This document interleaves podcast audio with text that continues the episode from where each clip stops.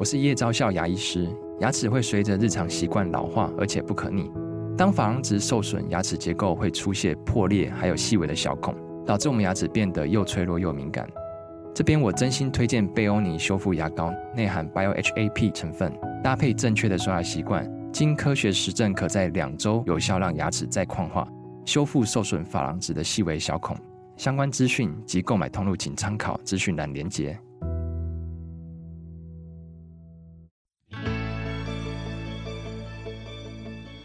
来到肉脚的跑步人生。Hello，大家好，欢迎你来到肉脚的跑步人生，我是赵新平。今天我们请到的这位跑者，我想所有的女生都会非常非常的羡慕他，那男生呢，当然就是很爱他喽。他呢，嗯，现在坐在我面前，白瘦美高，然后呢，她又是凸台常客，怎么可以这样又美又快啊？而且大家都知道她是拥有极高的。音乐才华，讲到这里，我想大家就知道她是谁了。她是最近刚刚荣登全马女子百捷的。郭珊如，让我们欢迎全马女子百捷第八十五节的珊珊。珊珊你好，Rose 姐好，各位听众朋友大家早安，我是珊珊。哎，我怎么觉得你今天感觉有点害羞呢？把你的本性拿出来吧。等一下，等一下。嗯嗯嗯，好，我们慢慢暖身，慢慢暖身了。那珊珊，我想很多跑友都知道，她是这一次的台北马跑的实在是太棒了，一下子第八十五节，这真的是一个了不起的成绩。哎。但是我有个问题啊，这个全马女子百捷，她的成绩是看大会成绩，是不是？嗯、哦，所以你当时有站在那个起跑线的最前面吗？在 B 区的后面一点点，对。哦、如果再往前，我会再快二三十秒。哦，B 区，但是。能快二三十秒，可见珊珊的速度有多快。我想一般人要跨越那个区，应该也不是二三十秒就可以解决到，尤其人又那么多。那这次呢，在这个全马女子百节上面所登录的珊珊的成绩是三小时十分十九秒。换句话说，你的手表成绩更快。嗯，三零九五四。三零九五四，哇，已经破三一零了。这个成绩让我很非常开心，因为有一些人会跑三零九零一，就是啊，差两秒 就可以三零八了。其实这秒数也很重要，不过当然，因为你是八十五节嘛，后面还有十五个名额。但是我看 现在这个女子百节，你那个一秒一秒，有时候你差那一秒，你就是没办法进去，或者你的前后都是跟你差一秒，那个感觉真的是非常紧张的。是，所以今年台北马，你到底你你是觉得自己？对这个成绩应该是很满意嘛，对不对？很满意，怎么造成这样子满意？你觉得最大的关键是 天时地利人和，很幸运。我觉得一切都很幸运，因为我其实这次的目标本来是设三一零，然后其实我的 pacer 说他觉得我应该只能跑三一二或三一三，甚至起跑超觉得应该三一五左右。他没有想到后面可以就是稳稳住撑下来。嗯，对，那其实那天的天气十二度，其实帮了很大的忙。本来说要下雨六十趴的几率，但是后来其实并没有到很湿。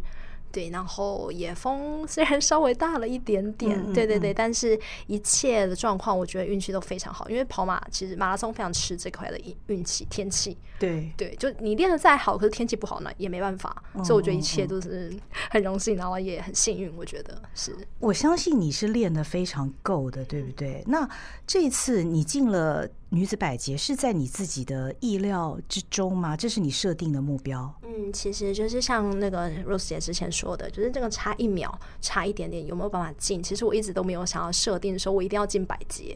对我来说，我破 PB 比进百节更重要。哦、因为其实就像您说的，就是差一秒没有进这一块。如果我今天破了我的 PB，但是没有进百节，其实我觉得已经够了。嗯、因为对我来说，我已经进步，那我努力过了。对，嗯、那有没有进百节？我觉得这是。多的这个 bonus，对，那这一块是就是这个 田径协会给我的掌声，那我收下，我平静的收下。但是其实对于之前练习的过程，我觉得这才是我自己给我自己的掌声。我觉得这块很重要，因为如果就是你是把百节放在最终的目标，这个东西其实会因为你旁边的人，然后因为我那一天跑完以后，然后我的手表其实是三一零零零，嗯，对，然后我就很开心，我说天啊，三一零零，然后大家就说恭喜你百节，然后我其实当下都跟他们讲说，没有没有没有，今天天气这么好。说不定有一百个进百节，真的。对，所以其实你跟别人比的话，其实呃，我觉得相对辛苦很多，而且你把那个放在那边，我觉得很很就是得失心会太重。对，所以我一直都觉得压力会很大。对，我觉得我没有把百捷放在就是我一定要进百捷这样子。当然有的话，我是很开心。对对对，我觉得珊珊的这番话很值得所有有志于进百捷的人收进自己的心中，心态很重要。那谈谈看你是怎么准备的啊？虽然说心里面没有把百捷预定为你的目标，但是你仍然希望能够破 PB 嘛，对不对？我们都很想知道你的菜单啦，你平常是怎么练习啦，等等的。嗯，其实我今年在四月的时候，乐团就是本来我们七月有一场演出，后来取消了，嗯、所以我从四月开始我就准备这个七月二号的黄金海岸马拉松，哦、所以我那时候准备了八十天。然后八十天其实对于一个全马的准备其实是不足的，嗯嗯，对。但那一次我也是运气很好，就是跑出了进步八分钟的三二零，嗯嗯，对。那那一次就是我跑完以后，就是也是信心大增，就哇八十天，因为我那次目标是三二五，结果我跑了三二零，快了比我预预计中的五分钟，对，就我后半马跑得比前半马好，对。然后那次就很开心。然后回来以后，我其实本来就已经设定好，就是十二月的时候有再一个台北马拉松，嗯，对，所以我就很清楚知道，因为其实这是我第八场马拉松。我知道一个马拉松其实需要很长时间的准备，然后从前面的基础期到后面的训练，然后最后高峰，然后最后放松这一块我们已经走过很多次。那每一次需要多少时间跟专注跟投入，其实心里都有底。所以我就告诉我自己说，十二月十七号是马拉松，所以我回台湾以后，八月十七号我要开始练。你要开始乖乖吃课表哦。对，所以我就八月十七号开始就开始跑了，然后就是跟着跟跑团的课表。对，那它里面就有非常多的区间，A B C D E F。对，那一开始进来的时候，因为就是从一个放松一个半月的人开始，我也是从第一组吧。对，然后大家都笑我，哎，你是来这边复健的吗？对对对。那我其实对我来说，就是我觉得可以跟大家一起跑步，非常开心。那从 B 组慢慢的进入到我当时设定的想要到三一零，我其实一直想要跑三一零的课表。对，但是我其实告诉我自己说，跑不到也没关系啊，那我就跑三一五也没关系啊。对我来说，破 PB 更重要。嗯嗯。对，所以我一开始从 D 组然后吃到 B 这样子，然后最后跑出。嗯，比三一零还要再更快一点点的成绩，我其实蛮开心然后，也很感谢就是跟跑团的课表，然后大家的跑友一起的鼓励跟陪伴。哦嗯、所以其实你没有特别去找教练，你就是跟着，因为跟跑团其实是一个非常大的团。是那说实在的，教练课表开在那边，你要不要跑那个课表，其实完全是。看你自己，是。可是跟跑团的确是有那样子的一个氛围。是。其实你不要说跟跑团的第一组了，刚开始你在第一组，我觉得他的第一组说实在已经非常强了啦。因为那个跑团的神人非常非常多。那就只是这样子跑而已吗？有没有做其他的事情呢？比方说，呃，很多跑者他都会加强自己的肌力啊，或者是饮食控制啊、修复啊等等的。就是说来惭愧，就我至今还没有上过健身房，所以我觉得 我的那个肌力这一块也是我觉得我还可以再进步的一块。就是大家说哇塞，你肌力练残就破三了，我说没关系，先等一下。就是我之前就是因为我肌力蛮烂的，就是 plank 大概只能做三十秒，我觉得啊好累啊好累。然后有些人跟我说，哎，国外是六十秒才及格，哎，你这连及格都不行。我说哦好好好，我会加油。对对对，然后后来就有点。因为我后来发现自己跑的经济性不够高，嗯，所以就是就是哎、欸，那个跑友就说，哎、欸，你要去做一下弓箭步啊，深蹲啊，嗯、我就哦好，十一月的时候开始，哎、欸，勉强蹲蹲，嗯、就是并没有很认真的在做这一块，但是后来确实也是因为我觉得蹲了以后，然后就真的有改善，然后抬抬腿啊，做一个哎、欸，有做就好。只能说上帝是不公平的，就觉得很惭愧啦。但是我觉得这也是有哎、欸，这就哎、欸，这叫报应嘛。就是我自己很清楚我自己的缺陷，就我大腿抬不起来啊，然后全身上就看起来不像跑步的人，就没什么肌肉。对。对耶，嗯，我我前几天又要访问你啊，我还在跟另外一个跑友聊说，我说珊珊跑的那么好，但是她的身材其实跟跑者真的不太像，瘦当然跑者都瘦啦，但是你的瘦跟人家的瘦不一样，人家的瘦都是感觉是。呃，比较精实，就是。说它那个线条是有个硬度在那边，但珊珊给人的感觉就是那么柔弱，她跟她的本业的那个身份比较像啦，就是弹钢琴啊、拉二胡啊这种形象比较像，但跑者他怎么看起来永远就是那么柔弱纤细呢？而且我记得你以前跟我讲过，说有一次你在准备起跑的时候，有跑友问你说：“哎，你有在练跑吗？”怎么会那么白呢？对呀、啊，你怎么会那么白？你怎么会那么白呢？因为我其实不太喜欢晒太阳，所以我就尽可能跑晚上。然后如果真的要去晒的话，也是要全副武装。我曾经三十五度的时候穿了长袖长裤帽子，然后去跑剑南山嘛，就我也非常耐热。嗯，对。如果你有 follow 珊珊的 IG 的话呢，你会发现，的确她上山的时候从头包到脚。然后有时候我们有一些活动哦，也是就大太阳，你会看到珊珊，甚至于有时候撑个伞这样。对。我每次跑完就夏天跑完，然后撑着伞就出现在河边，都觉得很丢脸。哦，所以我的结论是你真的是属于跑才型的。我小时候其实完全不会运动，所以我一直觉得我是努力的。嗯，哦，当然你很努力，因为我觉得从你在练跑，还有你在比赛的时候的眼神。还是可以看得出杀气，虽然身材看起来感觉没有什么杀气，但是身材不是弱了，身材是太美太令人羡慕，就一整个纤细，你知道吗？你很喜欢小熊维尼嘛，对不对？常常都用小熊维尼的贴图，然后珊珊赖的那个头像是一只兔子，可是我觉得珊珊长得像什么？我讲所有的跑友会非常有共鸣，我觉得她很像小鹿斑比。大家想像不像小鹿斑比的脸型也是这样尖尖的，然后小鹿斑比有个很可爱的大眼睛，然后再加上最关键的是呢，小鹿斑比的四肢好纤细哦，跑起来好轻快，那就是珊珊。哎，这就跟我的开场白说的一样，大家都太羡慕了。好，我们先回到正题啊，怎么训练？那你的跑量大概多少啊？哦，这个也是很惭愧，就是大概两三百，最多到到三百，而且我是走这四个月三百，平常是五十。就我跑完一场比赛，然后我就是要休息，要冬眠，冬眠到七八月。但我心理建设就是说，哎、欸，你你要开始做事情喽。等下平常就随便，因为我觉得跑一场全马需要很强的意志力，哦、所以平常要好好休息，你最后意志力拿出来才够用。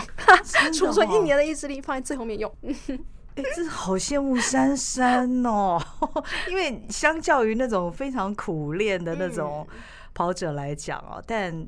Anyway，每一个人有每一个人的条件，所以那饮食控制呢？饮食中有控制吧？嗯、有，有没有特别为了这一次？我其实蛮蛮喜欢吃乐色的，就是 洋芋片、啊、薯条、巧克力、炸鸡，我平常是完全不忌口的。哦、那就是当我在跑课表的时候，发现哎、欸，好吃力哦，你就会开始对饮食开始有点感觉，就是哎、欸，我是不是吃太胖了？我是不是就是肉太多、油太肥了这样子？所以就会开始觉得我不要跑的那么辛苦，让我自己身体干净一点。所以从前几年开始吃课表的时候，我就会决定哦。跑得辛苦的时候，隔天就会开始说：“哎，我今天开始，我不要再吃油炸的。譬如说跑前，可能我这次应该是从可能三个月的时候就开始不吃油炸。嗯，然后我一直高，因为我其实吃很多甜点，这次也是两个月前就完全不碰甜点。那这一块对我的体脂肪下降非常有用。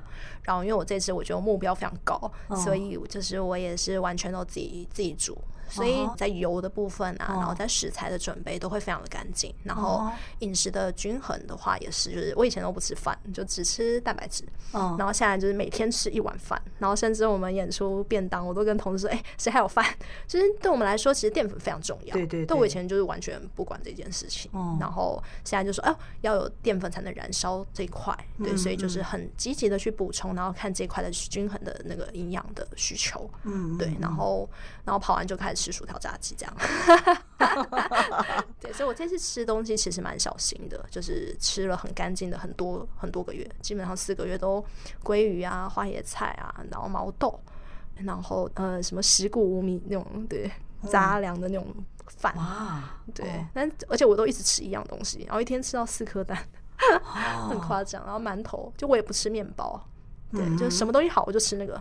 然后甚至到前一个月，他们说不要吃红肉，我就只吃白肉，就只吃鱼啊，然后鸡肉。哇，对，就饮食对我来说，然后每天自己煮鸡汤。就是哎，很好吃啊！我也很享受这些饮食，就健康的饮食带给我能量，很神奇的。就是我吃了会哇，就觉得一股那个电流，太神奇了，就是流流着过去的感觉。然后后来其实有偶尔啊，比如说吃乐团准备的便当，你就觉得那哦，那个调味的感觉啊，那个油的感觉，就觉得你很清楚知道那东西是不好的在你身体里面。嗯，对，就很有感觉。对，嗯嗯。但你的体脂肪还需要下降吗？这是一个，就是人家说瘦一公斤亏三分多，就永远。有任何方式让我可以速度再更快一点点，可以再跑得更轻松一点，我都愿意去尝试。嗯，对，所以我那时候设定自己希望可以四十五公斤，体脂肪是四趴，所以最后都有达到。哈，天哪，我惊呆了！四十五公斤，体脂肪十四趴，你你你做到了哦？有，而且很快就已经达到，因为其实自己煮蛮容易的。Oh、对，因为我也不加油，完全没有在吃油，哦，我只吃鱼油跟坚果。哈哈，我的那个宵夜就是坚果。哎呦，难怪哦！所以大家知道女子百节要付出的代价是这样。但我觉得很好吃，就我还蛮享受这个过程的。啊、uh，对，嗯，好，我身子检讨。等一下我的午餐哈也要比照，虽然我永远没有办法四十五公斤十四八的体脂肪，可是珊珊。我还是很好奇，你怎么就是？我感觉我一开始认识你，你就是一个跑得很快的人。当然，当时没有现在这么快了。可你刚刚又说你从小不运动耶？从小不运动的人，为什么好像一开始练习，其实你的进步也蛮飞跃的？大家都看到那个成绩哦，而且很很惊人呢。你自己有没有想过这个问题？嗯，还是你有做其他的运动？我从哦，有一件事情很好玩，就是我小学班上有三十五个人，然后小学都有大队接力，我是第三十一名，候补第一棒，就是我连全班三十名的大队接力选手我都进不去，嗯，我就是不能去参加大队接力。我觉得哇塞，我怎么那么烂，就是烂到你知道，我就是是候补，因为我完全不会跑步的，哦，对。然后现在我那个小学生，我就跟他们笑，我说你都跑第一棒的吼，我都 是连进去都只能加油的那一种，对，就，哦，但我后来检讨，可能是我觉得我的那个冲刺不够吧。爆发力应该不太好，可是我觉得我从小天生那个机就是应该真的不太好。因为我妈妈说要丢球给我，都接不到，只能接滚地球。但我姐姐跟弟弟他们就是，嗯，就是运动细胞非常非常好，跟我差非常多。嗯，就是跑得快啊，跳得高，然后身材都非常高大。然后他们都是那种全班最快，然后去参加代表学校参加那种校队。然后我就真的连 前面都排不上去。对，然后后来在音乐班啊，然后念音乐系，基本上大家的氛围也不太会往这块去。所以我一直觉得运动其实离我很远，然后我也不会想要特别就哎、欸、那么那么热 那么累，流那么多汗臭，然后就觉得这跟我没有什么关系。可是我小时候很喜欢去看我姐打球，但是我就是坐在场边篮球场旁边的那种人呢、欸，对我不会想要自己下去。哦，那你后来到底是为什么是头壳坏去开始跑步呢？一五、哦就是呃、年的时候被那个门外社的神达，就是尤达昌社长，他就邀请我说：“哎、哦欸，你要不要来跟我一起跑步呢？”就一开始是校园马拉松。然后说我们组个二胡队吧，你当队长，嗯、你老师呢？嗯、然后我就说、嗯、哦好，他就其实我没有意思就答应，我想我那么烂，然后因为跑不快很累，三公里很远很长哎，嗯、然后说不会啊，你一下就跑完了，然后我就是想说他，可他邀了很多次。对，然后后来就好吧，好吧，然后就比赛前一天去跑一个三公里，想要试试看，怕跑不完，嗯，结果跑了二十二分钟吧，还是二十三，就哦跑完了，超开心，对，然后就后来第二天就觉得哇，跑完以后好开心哦，然后大家一起就是在操场上啊，然后大家一起就是哎拍照啊，然后进场的感觉，然后互相鼓励的那种感觉，我很喜欢跑步的氛围，我也很喜欢跑步的朋友。嗯、后来他就是也邀请我，就是哎我们明天要去跑十公里，你要不要一起跑？哎三十，嗯，那就是说要去那个乌来。拉练，嗯、就是那时候要歌十一要练习，对他，因为他是歌十的，所以他刚好带了歌十一，然后他就是到处要，哎、欸、没有啦，就刚好刚好遇到，哦、然后我就跟着他们上了三十公里的乌来，然后后来歌十一要去贡寮马，他、哦、说哎、欸、珊珊一起来、啊，然后我就跑了全马，从来都没有跑过半马，嗯、对，然后就后来就跑完全马以后，大家都说哎贡寮马这么这么陡，你都跑了四二八。那你要不要去跑一个平地嘛？嗯，嗯嗯有机会要破四哦。然后我就就就去跑了，后来跑四零四，因为那时候跑量才五十。因为我那时候完全就是练五十就跑了四零四，就哎我跑得很累，然后跑完然后心脏痛了两礼拜吧，然后肌肉酸痛超久，啊、就是你这个完全用意志力在跑。哦，对，就觉得一定一定要完赛这样子。哦，我觉得这其实是不健康的事情，对，后来就觉得应该要好好训练再跑。嗯嗯嗯，说来惭愧，原来珊珊是从二零一五年开始跑的，她的这个跑步经历。跟我真的很像，因为本人在下不才，我就是歌十一第十一届戈壁挑战队。那珊珊那个时候是我们台大二胡社的老师嘛，所以跟我们大家真的就是非常非常好的朋友。我没想到你也是二零一五年开始跑步，然后的确，我们歌十一那一年呢，为了要练习长距离，我们曾经上乌来去跑一趟，但那一趟我没去。但是你看，人家珊珊现在已经女子百杰，我在在这边还是仍然难以脱离吧咖身份，真的是。哎，真的只只能安慰自己，这个我我们可能才能不太一样。好，那山，那你是从什么时候开始？因为可见你前面的那些跑步都是你是觉得跑步很有乐趣，所以其实你也是有一点。乱跑，然后再运用你年轻的这个体能哈，跟因为其实你可能当时也不是那么了解到底全马是什么，你就这样跑下去。那你从什么时候开始进行所谓的科学化训练，比较有计划的让自己开始破 PB？嗯，我觉得破 PB 跟突破自己，就是想要超越这一块，嗯、就是觉得哎、欸，自己好像可以。就像我从四二八开始，然后大家说，哎、欸，这一场很难呢、欸，嗯、上下海拔差了五百，你再去跑一个平的，你就四零四，就脑波弱。嗯、然后后来跑完第一票，哎、欸，我告诉你，这一场你没有破，下一场你应该就可以破。你跑量再多一点就多了，就有啦。对、嗯，你跑量那么少，所以就跑了，再隔年再跑一次。嗯、然后那一次好像因为胶没有吃好吧，就一直吐。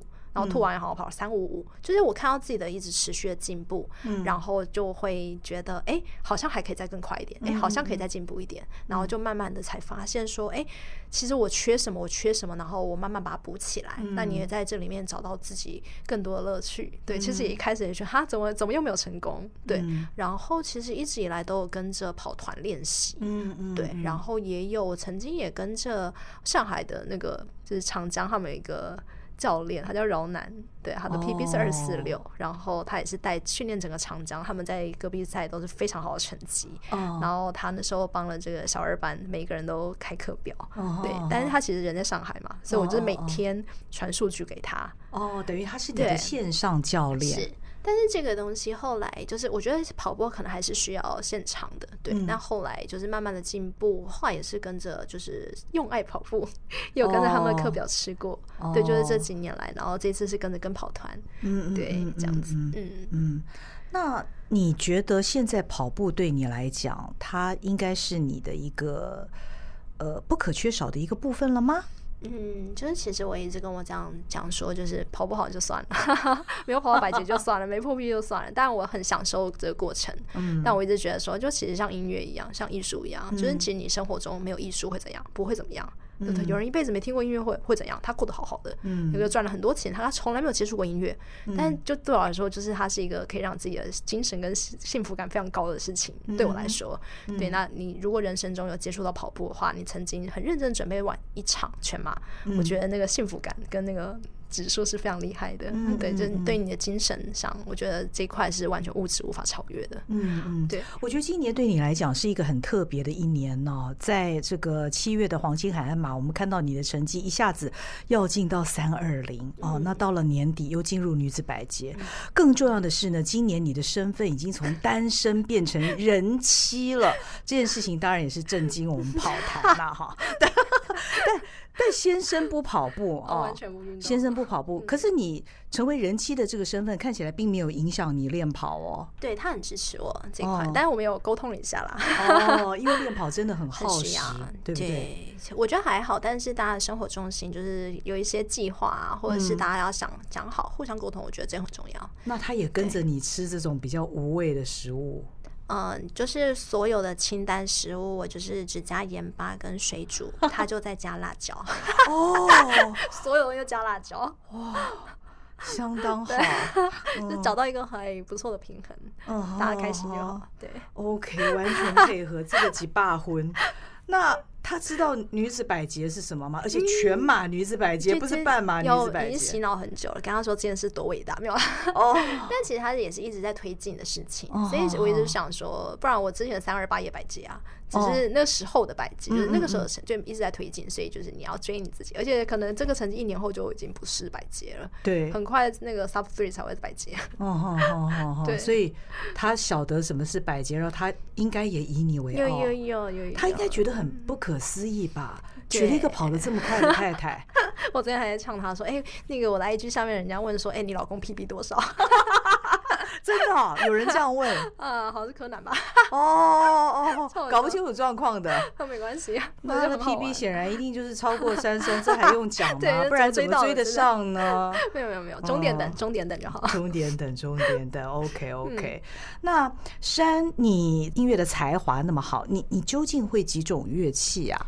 嗯，就是小时候我五岁先学钢琴，然后七岁的时候参加合唱团，因为我外公跟妈妈都是儿童合唱团指挥。然后九岁的时候学二胡，那后来小学五六年级的时候我参加直笛团，然后国中的时候学过爵士鼓。对，就是呃学打击，因为我们必须要选修一个乐器，然后其他同学主修西乐要去学国乐。那我妈妈说：“你怎么可以少学一个东西呢？你去学打击吧。”我说：“哦，好。”所以真的是有学小鼓啊、木琴啊这样子。对，然后长大以后就是我就是好玩，跟同学互相教，我教你二胡，你教我小提琴。对，所以简单拉了一下，对，这样子。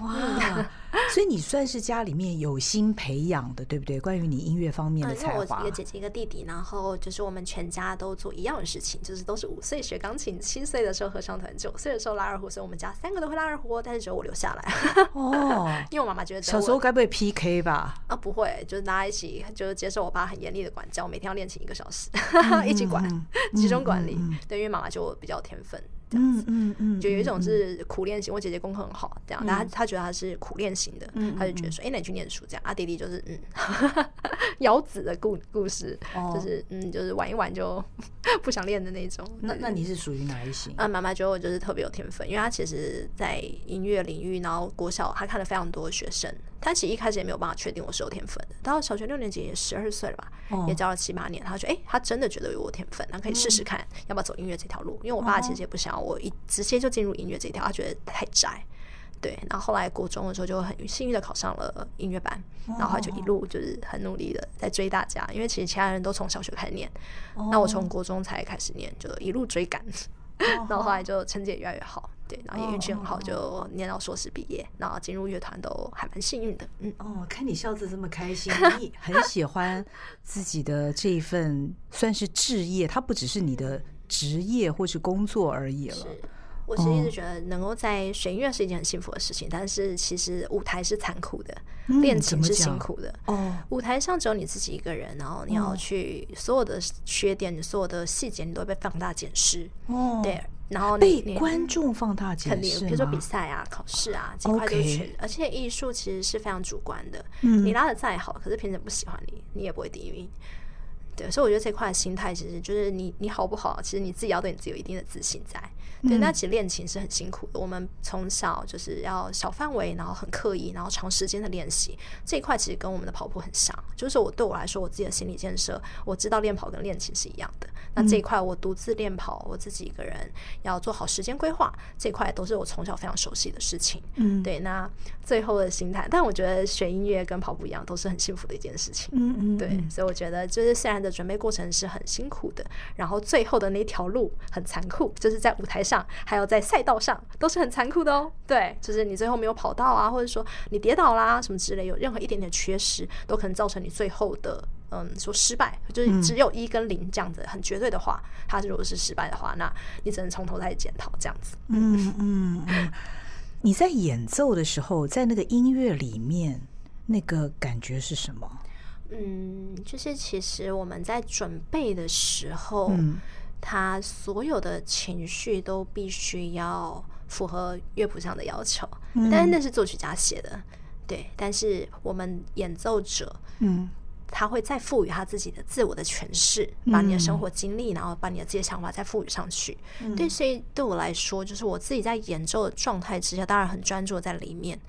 然后，其实我会把我自己的心，就是很顺着那个旋，就很认真、很专注的投入在唱那个旋律。嗯，对，那其实我也一直觉得演奏这件事情跟跑步很像，就我觉得心里其实蛮平静的，但也会有很激动的时候。嗯，对，你知道你什么时候该要很平静，然后你要知道你整个布局在哪里。比如说我们第一个乐章它是慢板，哎，前面十公里它要慢慢的跑，到二十公里的时候，我们到第二乐章它可能是变快板，你要更多的情绪，你要更多的嗯，要兴奋一点，但是你也不能太过。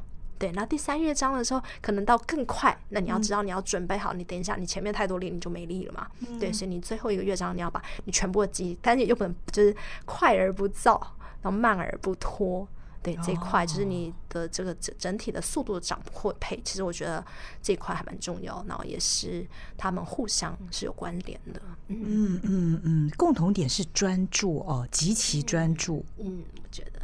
哇，那在跑步的时候，你心里面会洋溢着什么样的音乐吗？不会，我还蛮安静的。但是在跑自己在练跑的时候，其实会想很多东西。我之前在练的时候，甚至把那个小学同学一号到三十五号全部都想过一遍。为什么？一个人想一公里一下就到了，就是想说哇，这个人的个性啊，然后想说他现在长大变成怎样，思考人生大事。对，跑步就是天马行空。对对，一直在想。演奏的时候会想到跑步吗？不行，不行，嗯，不行。你要很专注啊，我觉得，就是你要去想你的下一个乐句要干什么。OK，你分心很容易散神的，哦，我也会失误在那些音符上面。对，提早做准备，头脑其实就我们是用心用大脑在演奏，嗯，跑步也是，不不是用手在演奏，也也不是用双脚在跑步，其实用心跟脑，嗯。跑完一场全马很累哦，那演奏完一个，不管是一首曲子或者是一场表演，那个感觉也也会是累的吗？就是，呃，其实我们在像我现在是在乐团里面工作，嗯，那我们基本上演出的频率是非常高，每一个礼拜都是全新的演出内容，哦、对，而且我们常常，譬如说我们上礼拜六演出完，然后礼拜一又在新的全新的一套曲目，一到五要排练，然后礼拜六就要演出，哦、所以对我们来说，我们这个换的这一块很重要，就是马上就要接受新的这一块，然后音乐它其实是时间的艺术，嗯，那时间下去了，我们去必须要很专注的去数拍子。或者是有音符的演奏，即使你是休息，你也要知道你什么时候进来。所以其实演奏是非常非常累的一件事。所以就是一场演出两个小时结束，我们都会觉得哇，大战一场，然后只好去吃麦当劳，宵夜一定要好好吃饱，就觉得哇，真的很累。那个全神专注，而且是不能闪神，而且他是要一直很专注的在数拍子这件事情，他时间是就完全不能让你停下来，这样子很累很累。嗯，说起来跑步跟。演奏跟音乐其实他们都是艺术，只是不同形式的艺术啊，很好玩。这些看起来好像完全不太搭嘎的事情，都发生在珊珊的身上，而且融合的这么好，这就是大家为什么对你很好奇，而且很喜欢你的一个原因。因为，呃，我觉得珊在音乐方面，在运动方面的表现，真的都是非常非常的优秀杰出，所以真的很高兴认识珊。哎，那我问你一个无聊问题：是要让你选择音乐跟跑步，你会选哪一个？小孩在做选择，怎么可以这样嘞？就他都是，其实他都不是生命必须的东西，嗯，对。但是加了会很好。嗯，对了，嗯嗯，你练琴的时间大概会占用你多少时间呢？啊？嗯，就像我平常不跑步，但是比赛的时候你就要认真跑一样。而且我们其实是从小，我刚刚说，我爸每天教我们要练一个小时，那是五年级之前，嗯，每天哦，从五岁开始，嗯、然后准备进入音乐班以后，就是我六点到家，六点到八点练钢琴，八点到十点练二胡，十点之后再写功课。所以其实我们从小的那个时间安排很重要，然后可能一点才睡觉，就是我们必须要同时兼顾术科跟学科，然后一直这样子要到研究所吧。哦，研究所那时候就没有复修了，但是弹钢琴一直要弹到大四毕业。嗯嗯，对，所以对我们来说这一块很重要。嗯，说起来这是一种自律的培养。嗯，然后后来在准备考乐团的时候，曾经一天就练到八个到十个小时，就整天就是专注在练琴。对，这样子就是为了目标。你知道必须要这样子做才有可能达到那样子的境界，那你就很清楚说哦，我们一步一步来，那从慢的开始，然后他这块时间的投入也是必须的，嗯，时间花在哪，成效就在哪。嗯，所以从小你妈妈的慧眼看出你有天分，一直到你到现在，你的这条音乐之路，你都是非常享受在其中的，你没有过任何抗拒。像因为我知道我看过很多小朋友，那个练琴对他们来讲，有的小朋友会把钟拨快一点，或者是各种方式，你知道吗？或者那种半途而废真的很多。嗯，但你从来都没有这样。对，我算是蛮幸运的，就是我一直都很喜欢音乐，嗯、就像有些人跑一跑就不跑了，嗯，但是我也是一直都蛮喜欢跑步的，嗯哼，对，就是这块的撞墙，目前就是虽然我其实考乐团花了一点时间，也曾经失败过很多次，嗯、但我一直都觉得我做得到，嗯，然后我一直觉得我相信，就是我我我投入我努力，如果最后上帝没有要给我这一块。他觉得我不适合在这个位置上，我也会接受，因为过程很重要。嗯、我觉得我这一块我已经尽力了，嗯、就像跑步，我今天我努力了，可最后没有白接，我觉得 OK，对，嗯、所以我就觉得这块嗯，嗯很开心。然后最后拿到了，我考上了乐团，然后拿进入白接，我觉得一切都很幸运，对啊，嗯嗯。珊珊现在是台北市立国乐团的胡琴演奏员，所以是以胡琴的演奏为主，是，但是也会搭配其他的乐器。不会，我们就专专，它是一个很专门的职业乐团，所以我们就是做一件事就好，把一件事做得好。哦，这样子，OK、嗯。所以你在呃，因为这是你现在的这个工作嘛，嗯、所以你不论是练习或者是你上台，大概就是胡琴、胡琴、胡琴。对，嗯，现在也是会有，就是比如说帮学生的钢琴伴奏。哦，对，所以钢琴一直以来都对我来说都是很好的调剂，我也非常非常喜欢钢琴这个乐器。哦，对对对对，其实珊珊也是。老师哦，一直一直都是老师。其实我们一开始称呼珊珊都是珊珊老师啦，因为她是二胡社的老师，对，也一直都在教学。是，嗯嗯嗯，真好，教学相长。所以在音乐上，你有什么目标吗？嗯，我其实很想做的事情很多，就想要开独奏会啊。之前也想说，哦，我之前有一个朋友，就是给我一张那个用二胡演奏的，这叫教会的诗歌的专辑。那我听了以后说，嗯，我觉得不好听，我要再，我要自己录一张。哦，不过那已经很多年前了。哦，对，就是会想要开独奏会啊，然后我也想要做自己的教材。嗯，对，因为这一块的比较缺乏。嗯，然后对，还有很多事情可以慢慢考虑，慢慢思考。对，跑步呢？嗯，跑步就先放着吧。真的吗？没有要破三哦。嗯，先休息一下，然后之后再看看。就因为其实我们乐团每一年的演出大概到七月才会定，所以其实我真的觉得能够站在起跑线上是非常荣幸的事情。因为像有一年我们乐团当天要演出，我们乐团永永远是在周末演出。哦。所以如果那天撞期的话，我们十点要彩排，你怎么可能十点之前也跑完啊？是可以啊，你破三 跑完然后去彩排，那太累了。对，所以其实如果有一年就撞起啊，我说我就不能跑，我那年就去跑渣打，就渣打取消。嗯，对，所以说到底能不能跑哪一场赛事，就是呃，对，再看看。嗯嗯嗯嗯嗯。你的这集播出的时候刚好是新年呢，所以新年新希望，要不要跟大家分享一下？新年希望就是身体可以继续健康一点。会开始练肌力吗？哎，有哎，我我有点觉得应该要好好就是 plank 做起来。我其实蛮喜欢这种身体很健康的感觉，但是也蛮享受那个颓废的时候，就让自己过得开心。嗯，哎，你这次全马破了 PB，应该半马也跟着也破了 PB 了，对不对？呃，有没有？没有哎、欸，真的哦。对，因为我上次在那个场扎达好像跑九十三，现在用八分力跑。对，因为那时候之后还要训练。对，所以希望我我没有特别想要追求半马 PB。哦，对，因为我觉得半马很累。我之前有一年就是因为演出撞到，所以我就去跑台北的半马嘛。对，嗯、结果那时候就是也是心很大，想要破九十。嗯，然后也是很认真吃，可是后来跑九五，哎，我觉得那个落差很大。嗯虽然也是破了我正式成绩的 PB 非常多，但是我就觉得哇，九十好厉害，所以我对于那个半马可以就是冲这么快的人，其实我之前问过路飞哥，他也说哦，半马超累的，半马就是你要一直冲一直冲，全马的配速比较缓，因为它时间比较长。对，对，对。然后我自己也觉得我其实是比较适合跑全马。就是耐力的部分，不过当然是如果可以往前推的话，稍微再看看自己半马可以往前推到什么程度。哦哦，对，半马的强度是非常高的。对，不过听听这个珊珊这样讲起来，你对于跑步其实还蛮随缘的。对，不然我觉得压力很大，就是大家都会帮你设定，哎，你下一步就要破三了，哎，那你要做说什么做什么？对，然后像大家都会想要去溜大马啊，或者是骑大马啊，对对，然后跑白马啊，什么七七跳岛啊，其实很多事情可以做。对，但是就。先回归自己，把自己过得健康快乐。那你要做什么？随时，我觉得人生很长。嗯，我我想大家也都很想给珊珊下一个目标啊，在在跑步上，因为跑得这么好，很多人就会讲，哎，接下来要破什么破什么。但是呢，看到她笑得像一朵花一样在我的前面，我觉得我们就让这朵花快乐自然的生长，然后它一定会越开越美的。谢谢。谢谢珊珊，谢谢吴姐，也谢谢你的收听。如果你喜欢我们这一集的话呢，你也可以赞助我们，请我跟好好听 FM 喝杯咖啡。我们下回见喽，拜拜。